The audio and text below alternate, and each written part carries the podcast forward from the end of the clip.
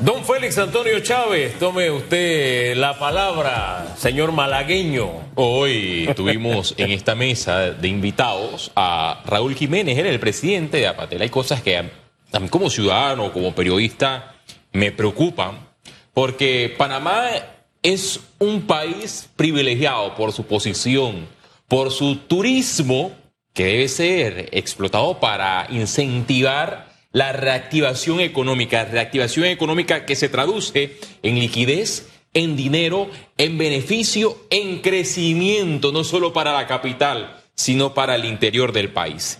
Fracasamos en el tema pandemia, en el caso turismo, porque como gobierno no se tomó políticas públicas para beneficiar a este sector, como hicieron algunos países. Lo mencionó Hugo en la entrevista, el caso de, de Dominicana, cuando otros países hicieron estos bloqueos, se cerraron hoteles.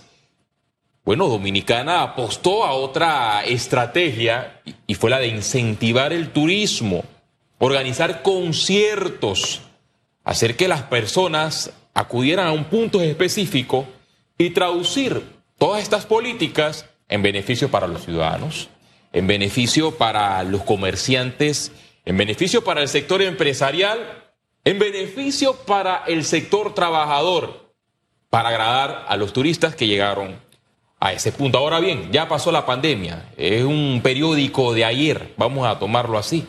Vamos a ir hacia adelante. ¿Qué, va a hacer este gobierno?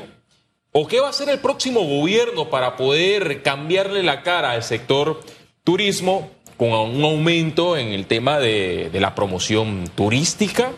Para que también, no solo el gobierno, sino los gobiernos locales representados en los consejos municipales por los representantes y los alcaldes, tomen medidas para apoyar al sector turismo.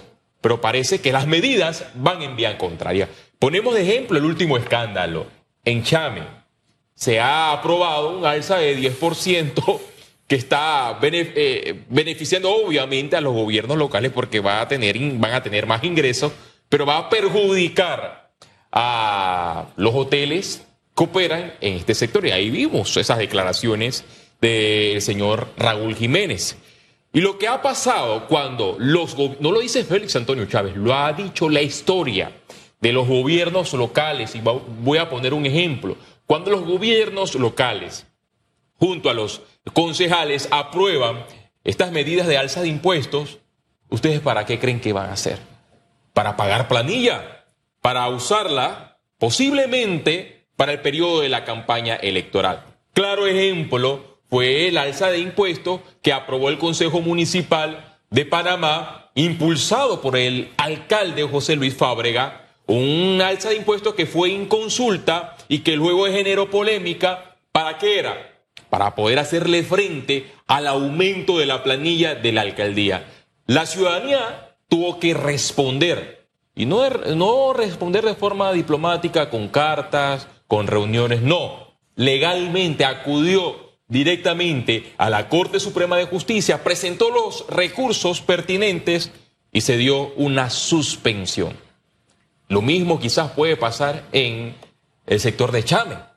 Y esto es también un mensaje para los otros gobiernos locales ubicados en áreas estratégicas, donde hay empresas, hay micros empresarios que vienen afectados por la pandemia y que están haciendo todo lo posible para sobrevivir. ¿Cómo voy a sobrevivir después de la pandemia? ¿Cómo voy a generar empleo si paralelamente recibo esta triste noticia de un alza de impuestos que fue en consulta? Ok, Vamos a evaluarlo, vamos a evaluarlo con ciencia exacta, vamos a ver dónde necesariamente se deben hacer estos aumentos, vamos también a aclarar para qué se van a usar estos recursos y que se den entonces las aprobaciones en consenso, porque de eso eh, se debe centrar las políticas públicas, de consenso. El gobierno no es individual, el gobierno debe interesarle el bienestar colectivo. Y ese bienestar colectivo es a través de, de, reuniones, de consenso con todos los sectores, no solamente contra los representantes, con los representantes del Partido Revolucionario Democrático, con los representantes de Cambio Democrático del panameñismo, no, no. Pero bueno, hermano mío, chiricano.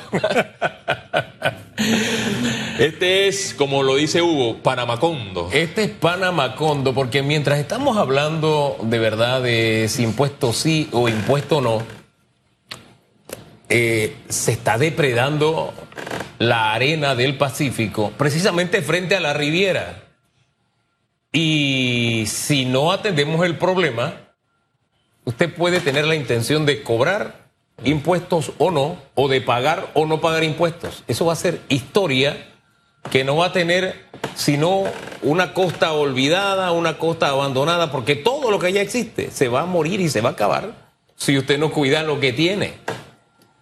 Yo que de verdad quedé impactado y sorprendido con, con lo que vi en Punta Chame con lo, y, que todavía a estas alturas muchas de las concesiones que tengan en esa área de Cermeño, Punta Chame, etcétera, ahí en el litoral, estén en análisis para prorrogarse. Entonces usted dice, espérate, ¿qué queremos? ¿Queremos convertir el Pacífico en una cantera? Bueno, decidámonos a que sea una cantera y extraigamos arena. O decidamos que el Pacífico, lo queremos convertir en lo que llaman la Riviera. Si lo vamos a convertir en la Riviera, entonces ahora sí, mantengámosla, busquemos la forma de que esta industria sin chimenea derrame en la comunidad, hablemos de impuestos, de no impuestos, de lo que usted quiera, pero de verdad, aquí estamos hablando de, de la superficie. Lo realmente problemático es que si no le prestamos atención, esas playas van a dejar de existir y no habrá, ahí eso sí es muera Sansón y los filisteos. También dejará de existir esos puntos turísticos en tierras altas si se aprueba la famosa cantera sobre el río, uno de los ríos más importantes que tiene Chiriquí y que tiene Panamá, el famoso río Chiriquí Viejo, y que justo quieren colocar una cantera en el epicentro donde están fincas que se dedican al café, que se dedican al turismo. Hay pobladores que años anteriores han vivido los desastres que han ocasionado hasta muertes, más de 200 muertes en, en los últimos años. Pero Fíjese pese que- a esa realidad, Ajá. se le quiere dar el espaldarazo. No, pero a mí, a mí me, me trajo un poquito de tranquilidad que el ministro de Comercios, eh, Fernando Boyd Alfaro, dijera, Alfaro Boyd dijera que eh, él no está de acuerdo con esa cantera. Eso me trae algo de tranquilidad porque eso tiene que pasar por la aprobación del MISI. Y ya sabemos que él en lo personal no está de acuerdo. Imagínense, una concesión que abarque incluso áreas pobladas, no solamente el río. Que si de pronto se tiene, mire, ahí, ahí se podría matar dos pájaros de un tiro. Si se lleva a cabo un proyecto de canalización bien hecho, hombre, se puede extraer material y a la vez se le da tranquilidad a la población, pero convertirlo en una cantera no es la solución. Y también pendientes porque el ministro de Ambiente me dio algo de tranquilidad, dice que los informes que han recibido preliminares de la extracción de arena en Colón, lo primero que han recibido es muy negativo, que él no puede adelantar, adelantar criterios, pero él no ve con buenos ojos tampoco eso allá de convertir la costa colonense en, en una cantera, imagínense. Cuando ahí tenemos todo ese desarrollo turístico, ya la gente ni pesca, se dedica al turismo. Pero si no cuidamos la playa, lo bonito que hay, eso será parte de la historia.